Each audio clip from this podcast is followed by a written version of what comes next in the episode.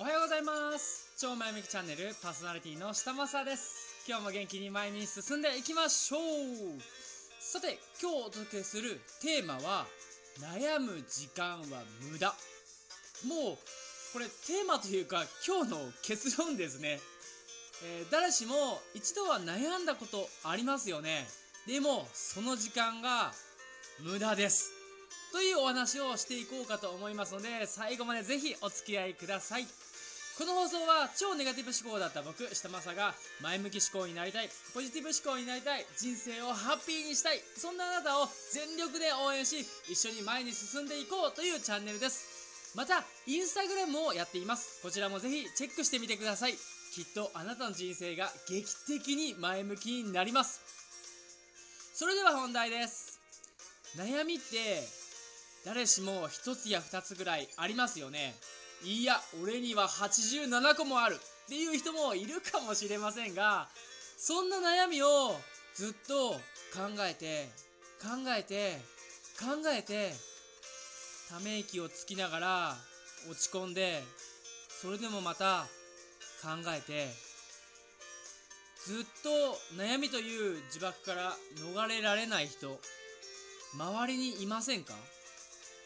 もしいたらこのチャンネルをぜひ教えてあげてほしいんですけどその人って必死に悩んでるおかげで今やることが手につかなくなったり普段のスピードより遅くなったりしてますよね。なんかそういったのを見てるともったいないなーって思っちゃった経験ありませんか？そしてあなたも同じように悩んでいた経験ないですか？そんなもったいないことしていませんか？時間は有限なんです。もう二度と絶対に取り返すことはできませんよね。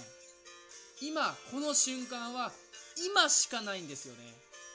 そんな貴重な時間に無駄に悩んだ挙句物事に手がつかなくなったり従来よりもパフォーマンスが落ちることって無が無駄以外の何者でもありませんよね。とは言っても悩むなとは言ってませんよ。あの悩みすぎるなっていうことです。個人的には悩みとか考えるっていうのは前に進む起爆剤になると思っていて絶対にあるべきものなんですよね。でも必要以上に悩むことは無駄ってことですね。この必要以上っていうのはあの個人差は多少あるとは思いますが僕の場合だと12分悩んで答えが見つからなかったら諦めます。最長でもそうですね5分ぐらいですかね。もうそれ以上悩んでも答えは見つからないっていうのがほとんどなんですよ。今の自分の課題じゃないなっていう感じになります。まあここへここでこれのことを詳しく説明するともうかなり、あのー長くなっちゃいますのでまた別の機会にさせてください。それでは今日の話をまとめます。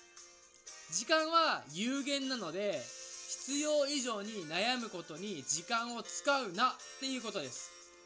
まあ悩む時間は最長で5分。それで答えが見つからなかった場合は諦める。もしくは、えー次回先延ばしにするっていうことですね。ぜひ実践してみてください。ということで本日は以上となります。最後まで聞いてくださりありがとうございます。この放送が少しでも良かったと思ったらぜひフォローをお願いします。またいいねやコメントをもらえると大変励みになります。いつもしてくださる皆様本当にありがとうございます。それではまたこのチャンネルかインスタグラムでお会いしましょう。今日も元気にいってらっしゃい。